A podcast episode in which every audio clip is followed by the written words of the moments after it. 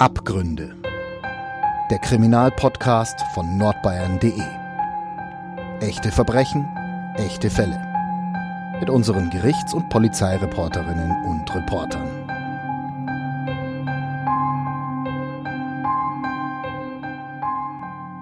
Herzlich willkommen bei Abgründe, dem True Crime Podcast von nordbayern.de.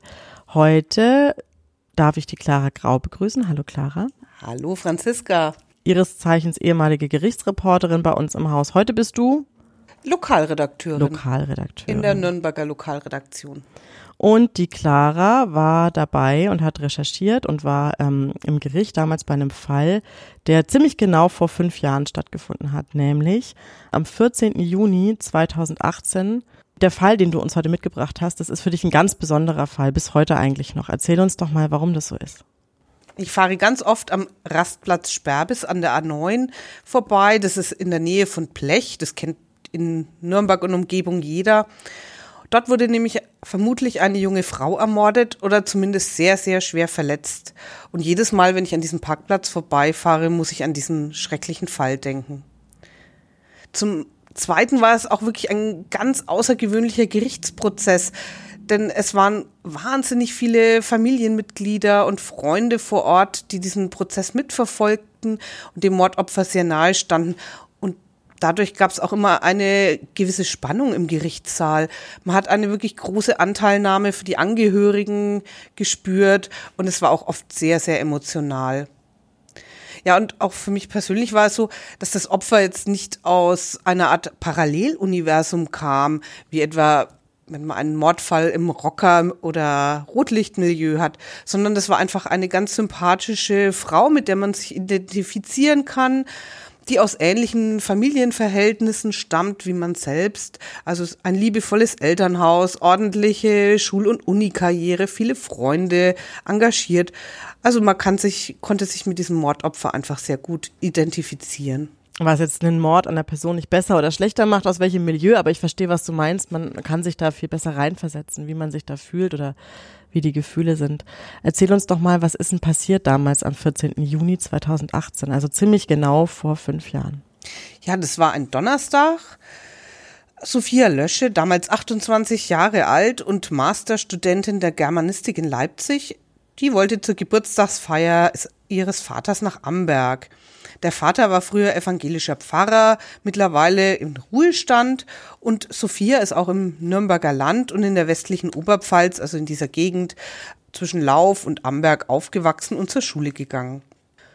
Ja, und sie fährt wie so oft per Anhalter in die Heimat. Freunde haben dann später vor Gericht auch erzählt, dass sie eigentlich sehr oft getrennt sei, einmal um Geld zu sparen, aber auch weil sie einfach so ein weltoffener Mensch war und gerne Leute kennengelernt hat, verschiedene und auch so ein bisschen aus so einem Abenteuer, aus so einer Abenteuerlust heraus, einfach so ein bisschen was Unkonventionelles zu machen. Ähm, sag mal, kannst du uns ein bisschen erzählen, wenn wir gerade dabei sind, dass sie gerne unkonventionelle mhm. Dinge gemacht hat, Abenteuer erlebt hat, was ist denn Sophia Lösche für ein Typ? Die Sophia Lösche ist was ihre Freunde und ihre Familienangehörigen vor Gericht erzählt haben. Eine wahnsinnig empathische und engagierte junge Frau voller Energie, die sich also wirklich auch immer für andere, für Schwächere einsetzt. Sie hat sich zum Beispiel schon in ihrer Schulzeit für Schule gegen Rassismus eingesetzt und äh, darauf hingewirkt, dass ihr Gymnasium bei so einem Programm mitmacht. Später hat sie in Bamberg ihr Bachelorstudium der Germanistik gemacht und dort war sie bei den Jusos, hat dort auch für den Stadtrat äh, kandidiert und hat sich dort auch für gesellschaftlich benachteiligte Gruppen engagiert. Und in Leipzig später äh, hat sie sich auch in der Flüchtlingshilfe engagiert und sie war dann tatsächlich auch mehrmals in Moria auf Lesbos in diesem großen Flüchtlingslager und hat dort geholfen. Und jetzt ist sie da an dem Rastplatz und ähm, will trampen. Genau. Und gegen 18 Uhr ungefähr, das konnte man dann später auf Videoaufzeichnungen dieser Rastanlage deutlich sehen, kam sie mit ihrem späteren Mörder ins Gespräch und stieg schließlich in seinen LKW. Der ist dann genau um 18.16 Uhr losgefahren. Also das hat man herausgefunden. Sie hat dann eigentlich noch nichts Böses geahnt und schreibt ihren Freunden noch per Telegram-Gruppenchat äh, mit Smileys, dass sie gerade äh, bei Bob, einem marokkanischen Trucker, im äh, Führerhaus sitzt und von Leipzig in Richtung Nürnberg fährt mit ihm. Das ist das letzte Lebenszeichen von Sophia Lösche. Gut drei Stunden später, das weiß man aus der Auswertung eines Fattenschreibers, hält der Laster für über zwei Stunden am Rastplatz Sperbis an der A9. Das ist eigentlich nur ein paar Kilometer von ihrem Ziel entfernt, nämlich zwischen Blech und Hormersdorf. Und sie wollte ja eigentlich dann nur noch weiter bis zur Ausfahrt Hersbruck-Lauf. Das ist nicht mehr weit. Dieser Trucker Bob der hatte am nächsten Morgen einen Logistikauftrag in Lauf an der Pignitz zu erledigen. Dort sollte er bei der Firma ABL Teile aufladen. Also das hätte eigentlich alles super gepasst und es ist auch ein bisschen komisch, dass sie da irgendwie noch mal kurz vor dem Ziel angehalten haben. Zumal äh, sie noch ja wenige Zeit vorher an einer Tankstelle angehalten haben und dort auch noch was gekauft hatten. Da gibt's auch eine Videoaufnahme davon, ne? Wie sie gemeinsam da reingehen. Ja, mhm. genau. Es gibt da noch eine Videoaufnahme, wie sie gemeinsam in diese Tankstelle gehen und auch lachend wieder rauskommen. Also das äh, schaut alles total entspannt aus. was dann äh, letztendlich auf der auf diesem Rastplatz in Sperbes passiert ist, das war dann eben auch Gegenstand dieser Gerichtsverhandlung und das war gar nicht so leicht aufzuklären. Letztendlich war es aber so, dass an diesem Abend Sophias Vater seine Tochter am Bahnhof abholen will in Amberg, aber er wartet vergeblich. Der letzte Zug ist durch und Sophia ist immer noch nicht da. Er ist wirklich extrem beunruhigt, denn das hat er immer wieder auch vor Gericht betont, das passt überhaupt nicht zu seiner Tochter. Die ist so zuverlässig. Die hätte sich auf jeden Fall gemeldet, wenn sie verspätet angekommen wäre oder gar nicht gekommen wäre. Also er hat sofort gewusst, irgendwas ist passiert, irgendwas Schlimmes. Am nächsten Morgen fragt er nochmal bei seinem Sohn, Sophias Bruder, der in Bamberg lebt und bei einigen Freunden nach. Die erzählen aber, Sophia ist gestern Abend auch bei ihnen nicht äh, gewesen und er erzählt den Freunden und dem Sohn, ja, Sophia ist nie angekommen. Niemand hat also etwas gehört und wirklich alle sind total alarmiert und in Sorge. Allen im Familien- und Freundeskreis ist jetzt schon klar, es muss was passiert sein. Die Eltern sagen das auch nochmal so explizit, weil sie ja gesagt haben, sie war super zuverlässig, die hat sich gemeldet. Der musste man auch nicht sagen, hey, ruf mich an, wenn du da bist, sondern die hat das von sich aus gemacht. Genau. Die wollte nicht, dass die Eltern sich sorgen. Genau, die war ich immer mit mhm. ihren Freunden auch in äh, Chats in Kontakt und mit ihren Eltern auch immer in Kontakt. Und also die hätte sich wahrscheinlich gemeldet, wenn der Zug fünf Minuten Verspätung hat. Mhm. Also das haben die Eltern wirklich auch sehr, sehr genau vor Gericht beschrieben, wie zuverlässig ihre Tochter in dieser Hinsicht war. Mhm. Und was passiert als nächstes? Was macht der Vater dann? Der Vater hat sich erstmal über Notruf bei der Polizei gemeldet und das seine Tochter als vermisst gemeldet, aber da wurde er abgewimmelt. Dann hat er am Freitagvormittag die Polizeiwache in Amberg aufgesucht. Dort äh, hört man ihn zwar an, aber wird auch nicht tätig. Die Polizisten in Amberg erzählen ihm, ja, da ist die Polizei in Leipzig zuständig, weil die Tochter dort ihren Erstwohnsitz hat. Und sie vertrösten ihn halt, ja, der allergrößte Teil der als vermisst gemeldeten Personen taucht ja ganz schnell wieder auf. Also er wird da auch dort eigentlich abgewimmelt. Ich habe in einer Doku gehört, ähm, dass die Polizei sogar gesagt hat, naja, die wird halt besoffen irgendwo rumliegen. Die ja, wird sich schon noch melden. Also auch, auch sowas soll gefallen mhm. sein und das ist natürlich echt schrecklich. Ja, die Eltern und die Freunde wenden sich dann auch noch an die sächsische Polizei in Leipzig und machen dort auch wirklich Druck. Aber auch die Polizei in Leipzig hat irgendwie kein großes Interesse, tätig zu werden. Vertrösten die Leute, sagen, sie müssen erstmal Zuständigkeiten prüfen, ob sie jetzt wirklich zuständig sind oder nicht. Die bayerischen Kollegen. Und es ist Freitag Vormittag und es dauert. Und das muss man leider jetzt schon mal vorwegnehmen, mehrere Tage, bis die ihre Zuständigkeiten geklärt haben. Machen Sie denn irgendwas? Macht die Polizei denn irgendwas in Leipzig? Also die Polizei in Leipzig ist auf Druck der Freunde dann doch mal aktiv geworden. Sie, sie sind dann zu der WG von Sophia Lösche gefahren, haben festgestellt, Sophia ist nicht da, das Handy ist aus und haben dann gesagt, naja, jetzt, dann können wir eigentlich auch nichts weiter machen. Und was machen jetzt Familie und Freunde? Ihnen war völlig klar, dass was ganz Schlimmes passiert ist und äh, dass sie dass sie die Polizei nicht ernst nimmt, das war für sie wirklich unvorstellbar grausam und sie waren da wirklich ganz verzweifelt. Und sie sind dann eben selber tätig geworden. Der Bruder Andreas Lösche, der ist in der Musikszene als Manager tätig und sehr gut vernetzt und auch enge Freunde von Sophia, die haben dann noch am Freitag eine wirklich beispiellose Suchaktion ins Leben gerufen. Sie haben in wenigen Stunden einen Blog äh, programmiert, der heißt, hieß Find Sophia. Sie haben Suchaufrufe über Twitter, über Facebook und Instagram gestartet und damit auch so eine Art Kettenreaktion ausgelöst. Viele andere Nutzer, die diese Anfrage gesehen haben, haben das dann wiederum in ihren Foren geteilt, zum Beispiel in so Fernfahrerforen. Wiederum andere Freunde haben auf der Strecke nach Hinweisen gesucht. Und wiederum andere Freunde haben diesen Suchaufruf über Computerprogramme in ganz viele Sprachen übersetzt, auf Zettel kopiert und die dann an Autobahnraststätten an Trucker verteilt. Also das war wirklich eine richtige Welle, die da in Gang getreten wurde.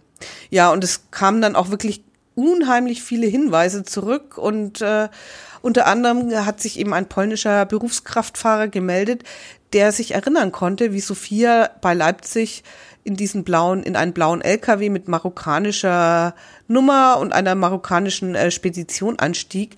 Und er konnte sich deswegen so genau dran erinnern, weil marokkanische LKW in Deutschland sehr selten unterwegs sind und er eben deswegen da genau hingeguckt hatte.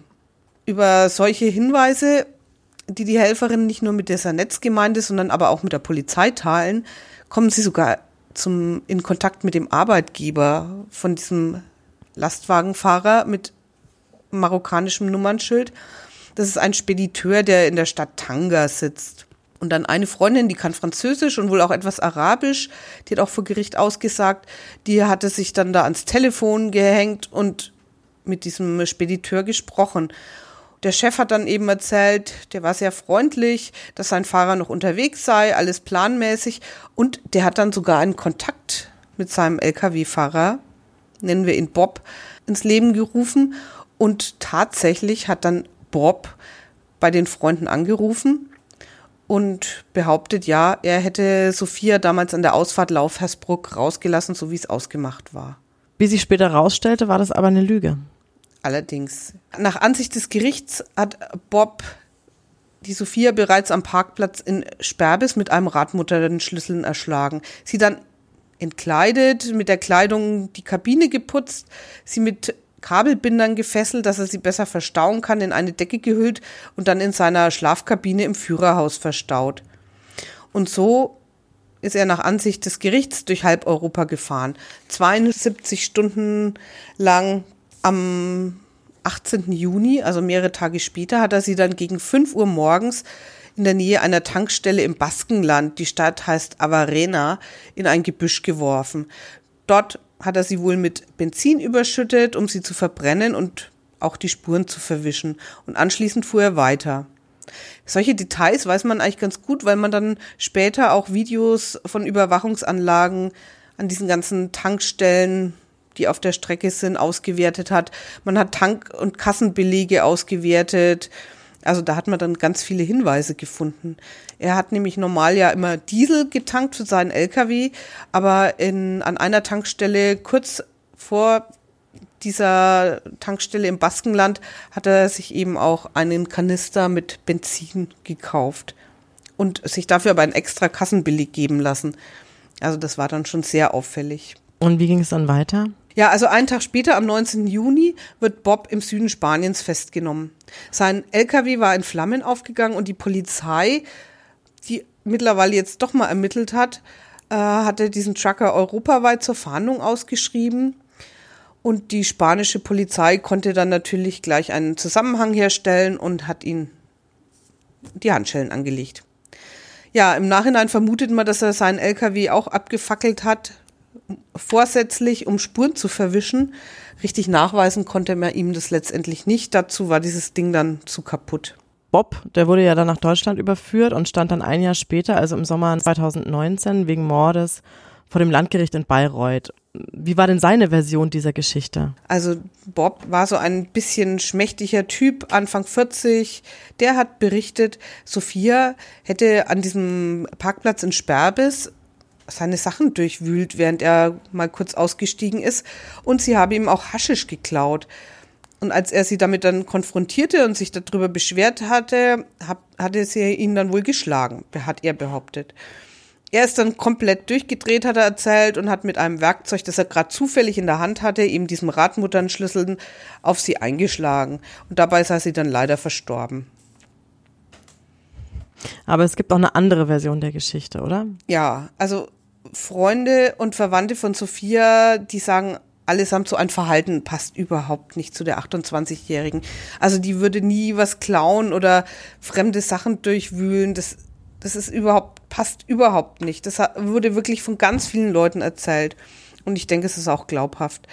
Und die Staatsanwältin in dem Prozess glaubte das auch nicht und die ging eher von einer sexuell motivierten Straftat aus. Sie glaubte nämlich, dass dieser Bob Sophia angemacht hat, aber Sophia diese Annäherungsversuche abgeblockt hat und dass Bob dann in seiner Ehre gekränkt gewesen war und sie deshalb ermordet hat. Ja, es gab dafür eigentlich auch ein paar Hinweise, weil dieser Bob hat während der Fahrt in Deutschland mehrfach an äh, Tankstellen oder an so Rastplätzen Frauen, die leicht bekleidet waren, heimlich fotografiert und es gab auch weitere so Spannerfotos und Videos auf seinem auf seinem Handy und auch Fotos von seinem erregierten Glied. Also von daher das er kurz vorher aufgenommen hatte, bevor Sophia eingestiegen ist in sein Auto, ne? Genau, genau. Also mhm. das äh, aus Sicht der Staatsanwältin wies das dann eben auf eine sexuell motivierte Tat hin. Konnte das bewiesen werden, dieses sexuelle Motiv? Nee, nicht so richtig. Also es war irgendwie schon irgendwie plausibel und immer wieder im Gespräch, aber so richtig konkrete Beweise fand man nicht. Spanische Rechtsmedizinerinnen, die haben die Leiche von äh, Sophia vor Ort obduziert. Die hatten jetzt keine Spuren, etwa so Spermaspuren oder andere Hinweise gefunden, dass, äh, dass, dass die junge Frau ein Opfer eines Sexualdelikts wurde. Ja, das lag natürlich auch daran, dass die Leiche schon verbrannt war und auch erst einige Tage später gefunden wurde, also schon ein bisschen verwest war. Aber ausschließen wollten diese beiden Medizinerinnen ein Sexualdelikt auch nicht. Also es sei halt einfach nur nicht mehr nachweisbar. Konnte man schlussendlich den genauen Tatablauf rekonstruieren? Das Gericht hat sich nach elf Prozesstagen, die waren wirklich lang und hart, und es wurden unzählige Zeugen und Sachverständige gehört. Die haben sich eben am Ende ein Bild gemacht. Und demnach hat dieser Bob, dieser Lkw-Fahrer Sophia an diesem Parkplatz in Sperbis in Oberfranken den Schädel mit diesem Radmutternschlüssel eingeschlagen. Dann die äh, die verstorbene Frau in seinem LKW eingepackt und sie dann durch halb Europa gefahren, bis er sie dann letztendlich im Baskenland entsorgt hat, an diesem, an dieser Tankstelle, in diesem Gebüsch.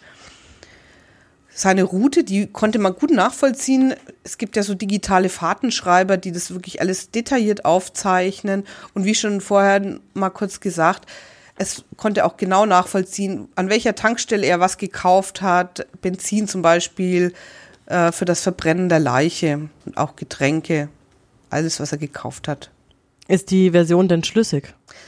Ja, also aus Ge Sicht des Gerichts durchaus. Die Eltern und der Bruder wiesen aber durch ihren Anwalt, der sie in diesem Prozess auch als Nebenkläger vertreten hat, immer wieder auf Ungereimtheiten hin.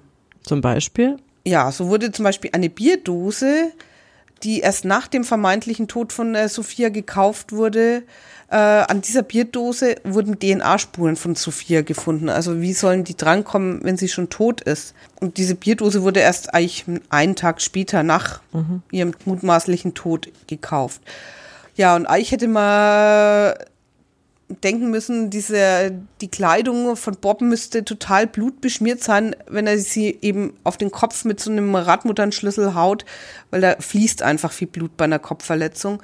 Aber ja, am nächsten Tag, als er bei dieser Firma ABL in Lauf war. Also am Freitag. Hat, mh, mhm. Genau, da hatte er eine helle, saubere Hose, relativ saubere Hose an. Das ist auf den Videobildern zu sehen. Also große Blutflecken hätte man gesehen und die waren nicht drauf. Mhm. Und die Rechtsmedizinerinnen in Spanien, die gingen auch von einem anderen Todeszeitpunkt aus. Ne? Allerdings, die äh, Rechtsmedizinerinnen gingen davon aus, dass äh, Sophia erst Tage später, also dann irgendwo in Frankreich verstorben ist. Ähm, ein deutscher Rechtsmediziner sah aber auch also diesen Tod in Sperbis als durchaus möglich. Mhm. Also da gab es eben zwei unterschiedliche Gutachten. Mhm. Mhm. Und die Familie, die war ja, also nicht nur Familie, sondern Familie und Freundinnen eigentlich von Sophia, die waren ja eigentlich ähm, vom ersten bis zum letzten Prozesstag dabei und haben das verfolgt. Wie war das so? Ja, also die Eltern und der Bruder, die waren direkte Prozessbeteiligte, die waren Nebenkläger, so heißt es, und sie hatten eben auch einen Anwalt, der sie da vertreten hat. Ja, und sie haben eben sehr viel selber über Sophia als Zeugen berichtet, über die Suchaktion. Ja, und vor allem, also das fand ich auch ganz berührend, wie schrecklich diese Ungewissheit für sie war. Dass sie eben wussten irgendwie, es muss was passiert sein, aber nicht was und nichts von ihrer Tochter gehört haben oder von ihrer Schwester. Ja, und auch diese, ja, man kann es schon sagen, sie haben es als empathielose Zurückweisung empfunden durch die Polizei das hat sie auch irgendwie schwer getroffen. Ja, und natürlich der Verlust der geliebten Tochter und Schwester, das kann ja jeder nachvollziehen. Es war einfach wirklich schrecklich für die Familie und ist es bis heute noch, denke ich. Und das haben sie sehr gut und äh, sehr genau und empathisch rübergebracht. Mhm. Wie ist die Familie so? Ja, es ist eine hochgebildete Familie. Es ist eine Pfarrersfamilie. Ähm, der Johannes Lösche, der Vater, der war eben ganz lange Pfarrer hier in unserer Gegend, in der Oberpfalz und im Nürnberger Land. Und es ist wirklich, wenn man ihm auch in diesem Gerichtssaal zugehört hat, ein mitreißender Redner. Also das kann er einfach. Er hat wirklich eine tolle, raumgreifende Fülle und er kann eben auch Gefühle seine Gefühle, die Gefühle seiner Angehörigen und der Freunde wirklich gut in Worte fassen und sehr eindrücklich schildern. Also das kam auch wirklich bei den Leuten total an. Und es war sehr emotional und ja, hat alle Prozessbeteiligten, glaube ich, auch sehr mitgerissen. Und man hat einen sehr guten Eindruck, wie es der Familie und den Freunden geht. Mhm. Aber dennoch kann man sagen, habe ich diese Familie, die in diesem Gerichtssaal saß, sehr für ihre Haltung bewundert. Sie haben sich das alles total gefasst angehört und es waren ja wirklich schreckliche Details, die jetzt zum Beispiel der Gerichtsmediziner geschildert hat, ähm, der die Leiche obduziert hat. Und also es gab wirklich ganz grausliche Sachen und ja, sie haben nie Hass auf den Täter gezeigt. Sie haben halt immer wieder nachgefragt und ihnen klargemacht, ja, es geht ihm darum, sie möchten die Wahrheit über den Tod ihrer Sophia erfahren. Ja, das haben sie aber letztendlich aus ihrer Sicht bis zum Ende nicht. Mhm. Du warst ja beim Prozess dabei. Wie hast denn du diesen ganzen Prozess so erlebt? Wie war das so? Mhm. Also man muss sich dieses Gerichtsgebäude in Bayreuth ist ja, ein altehrwürdiges Gebäude. Dieser große Gerichtssaal ist riesig, holzgetäfelt. Es sind große Bilder drin. Also es ist wirklich beeindruckend und auch so ein bisschen ehrfurchterregend, finde ich. Und es gibt ganz viele Zuschauereien, so hölzerne Bänke. Und es ist so ein bisschen auch wie in, in einem Theater. Also die Zuhörer sitzen so ein bisschen oberhalb und verfolgen den Prozess von oben. Und es war eigentlich an jedem Prozesstag, an dem ich vor Ort war, total voll. Es waren Freunde und Verwandte da und die wollten genauso Aufklärung wie die Eltern und der Bruder. Ja, das hat man immer wieder gehört in Prozesspausen, wenn man mal vor dem Gericht stand, sich mit den Leuten unterhalten hat. Während, ja, sehr emotionale Aussagen haben sich die Leute auch an den Händen gehalten, in den Arm genommen und manche haben geweint. Ja, also es war wirklich eine ganz spezielle Stimmung in diesem Saal ich möchte mal sagen, zwischen so einer sehr großen Anspannung und ganz, ganz tiefer Traurigkeit. Um nochmal auf den Mörder zurückzukommen. Was ist das für ein Typ? Wie können wir uns den vorstellen? Also dieser Bob ist Jahrgang 1977, er war damals Anfang 40 und ist, ich würde mal sagen, ein schmächtiges Kerlchen. Er ist eher so ein unauffälliger Typ, hatte so eine Glatze fast. Auf der Straße hätte man sich nicht nach ihm umgeguckt, würde ich sagen durch äh, Sachverständige, eben ein Psychiater, wurde dann eingeführt, dass er wirklich in sehr, sehr, sehr ärmlichen Verhältnissen aufgewachsen ist, dass er nur bis zum Jugendalter die Schule besucht hat. Nach sechs Jahren ging er schon von der Schule ab. Er wuchs bei seinen Großeltern auf und die Eltern haben sich nicht richtig um ihn gekümmert. Ja, und laut diesem psychiatrischen Gutachter war er jetzt auch nicht der Schlauste, sondern eher minderbegabt. Sein IQ, der soll an der Grenze zur Lernbehinderung gewesen sein. Weil irgendwie hat er es dann doch geschafft, diesen Job als Fernfahrer im internationalen Verkehr zu bekommen. Und das war dann für marokkanische Verhältnisse doch ein ziemlich großer Aufstieg, so in die untere Mittelschicht. Also er war da sehr stolz auf sich.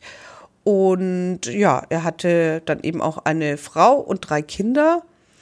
Und von denen erwartete er auch, dass äh, die ihm die nötige Ehrerbietung für seinen Job und ja, sein relativ gutes Einkommen, das er für marokkanische Verhältnisse hatte, ähm, entgegenbringt. Er hat dann aber immer selber auch gesagt, seine Frau, die sei nicht dankbar. Ja, und die Ehe sei zerrüttet. Und er gab auch zu, dass er sie auch mehrfach geschlagen hat und sogar mal mit einem Messer verletzt hat. Und im Krankenhaus, wo sie dann zur Behandlung hingefahren sind, haben sie dann aber von einem Haushaltsunfall gesprochen. In dem Prozess fand ich, trat er meist sehr so weinerlich und selbstmitleidig auf. So eine richtige Reue konnte ich ihm nicht abnehmen. Er und sein äh, Verteidiger haben immer diese Version berichtet, dass die Sophia im Streit erschlagen wurde. Ja, und letztendlich dann auch auf Totschlag argumentiert. Wahrscheinlich wollten sie vom Mord einfach weg, um geringere Strafe zu kriegen.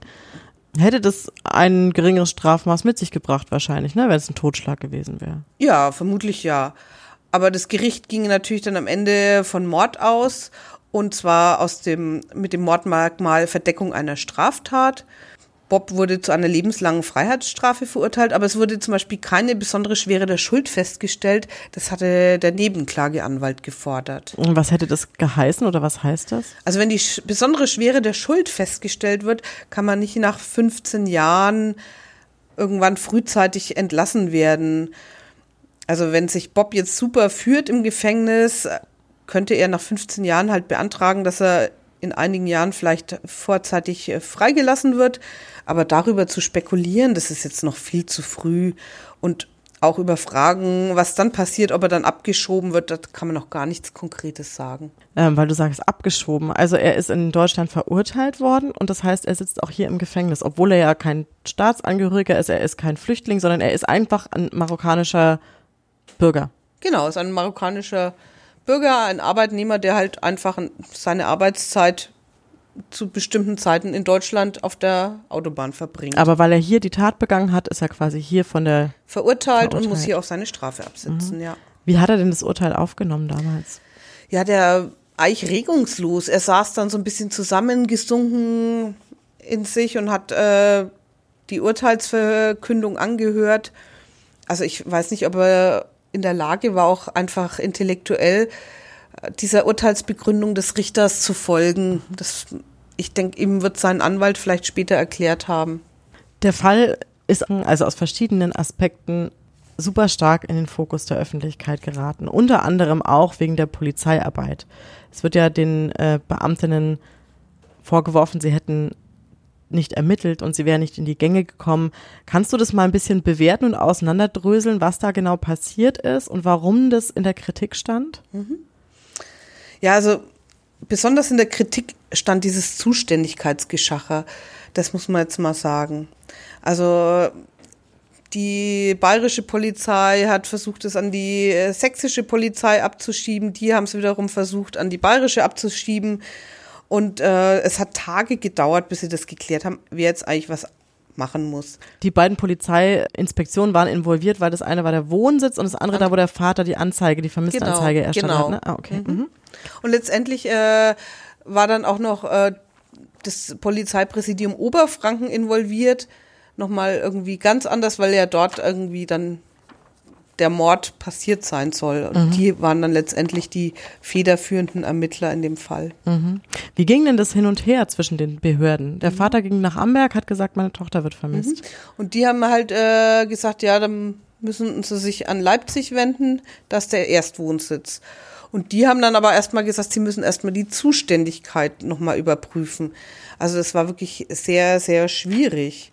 Was man auch noch dazu sagen muss, das war ja am, sie hätte Donnerstag spätabends ankommen sollen. Der Vater ging am Freitag quasi auf die Polizeiwache. Ja. Das Wochenende stand vor der Tür. Genau, das, ich nehme mal an oder unterstelle einfach mal, dass es einer der Gründe war, schlecht besetzt. Mhm. Es waren andere große Veranstaltungen, die hatten einfach vielleicht aus ihrer Sicht was anderes zu tun, als jetzt ein verschwundenes Mädchen, von dem sie vermuteten, die taucht eh schon wieder auf, zu suchen. Wozu hatten das geführt, dass sie sich nicht eingeschaltet haben? Ich meine, die Freunde und Familie, die haben dann angefangen, auf eigene Faust zu recherchieren und schlussendlich hatten sie, glaube ich, am, bitte korrigier mich, am Freitag oder am Samstag wussten sie, okay, es gibt von Ja. der Tankstelle, wo sie eingestiegen ist, Videoaufnahmen. Sie selber kommen da natürlich nicht ran, ne? Nee, das, genau. Sie haben aber ihre Erkenntnisse ja auch mit der Polizei geteilt und die Polizei auch gebeten, bitte diese Videos äh, zu sichern zumindest, weil solche Überwachungsvideos werden auch immer wieder überspielt. Also es war halt ganz wichtig, dass äh, Beweise gesichert werden. Letztendlich hat man das dann auch äh, gemacht, diese Beweise gesichert. Die Polizei hatte ja dann auch äh, gesehen, dass Sophia in diesen LKW eingestiegen ist. Man hatte quasi den Beweis, sie ist eingestiegen, Bild von ihm, Ihm. Bild vom Lastwagen und das Kennzeichen. Und das Kennzeichen, genau. Und die Firma, für die er gefahren ist, den Ja. Namen der Firma, ne? Ja. Mhm. Also viele Informationen beisammen, mit denen man hätte eigentlich loslegen können. Ja. Aber es hat halt einfach gedauert. Äh, man muss natürlich sagen, die Polizei äh, darf natürlich nicht jetzt wie die Freunde von Sophia einfach hier auf Facebook irgendwelche Suchanfragen loslassen. Da haben die natürlich Regeln, an die sie sich halten müssen. Äh, Persönlichkeits- und Datenschutz. Also denen war in gewisser Weise natürlich auch äh, die waren die Hände gebunden, aber sie hätten natürlich schon mal solche Sachen wie eben Videos äh, sichern. Solche Sachen hätten sie einfach schon mal machen können. Wen es interessiert, wir hatten das Thema schon mal in der vor, vorletzten Folge beim Thema vom äh, Stadion Grabscher. Da ging es eben auch darum, dass die Polizei oder die Behörden nicht einfach hergehen können und das Foto auf Facebook veröffentlichen. Wen das nochmal besonders interessiert, der kann da gerne nochmal nachhören. Und schlussendlich haben sie aber die Ermittlungen hingezogen und erst am Montag so richtig angefangen zu ermitteln. Genau, genau. Und Wir haben ja jetzt zwei verschiedene Tatversionen. Und wenn man es, die Dramatik an der Sache ist ja, dass wenn man den Rechtsmedizinerinnen in Spanien glaubt, dann ist sie ja erst am Samstag nachmittags zwischen Samstag und Sonntag irgendwann gestorben. Das heißt, man hätte im allerschlimmsten Fall oder im allerbesten Fall sogar dieses, dieses, dieses furchtbare, diesen furchtbaren Mord verhindern können. Ja, also folgt man eben dieser Theorie, dass, dass Sophia noch einige Zeit gelebt hat und erst in Frankreich verstorben ist, hätte man sie theoretisch retten können, wenn man am, am Freitagmorgen gleich aktiv geworden wäre. Mhm. Das Gericht ist aber eben von der anderen Version ausgegangen. Genau, das Gericht ging von der Version aus, dass sie eben bereits am Donnerstag in Sperbis ermordet wurde. Es gab dann äh, natürlich schon äh, sehr viel öffentliche Kritik und Innenminister Hermann hat dann, äh, der unser bayerischer Innenminister, hat sich dann natürlich auch vor die Medien gestellt und gesagt, ja, äh, das wird jetzt alles verbessert und ja, er fordert da einen Bericht an, was da letztendlich draus geworden ist. Ob das irgendwas gebracht hat, weiß man nicht. Also Köpfe sind meines Wissens auf jeden Fall nicht gerollt. Ja, in dem Zusammenhang fand ich noch einen offenen Brief, der von Andreas Lösche an die Polizei ging 2018, sehr berührend. Der schreibt den Polizeibeamtinnen, bringen Sie das nächste Mal dem Opfer, seinen Angehörigen und den Freundinnen einfach ihre ganze Empathie und ihr volles Engagement entgegen. Auch wenn es gerade aufs Wochenende zugeht. Und ich finde, das trifft's sehr.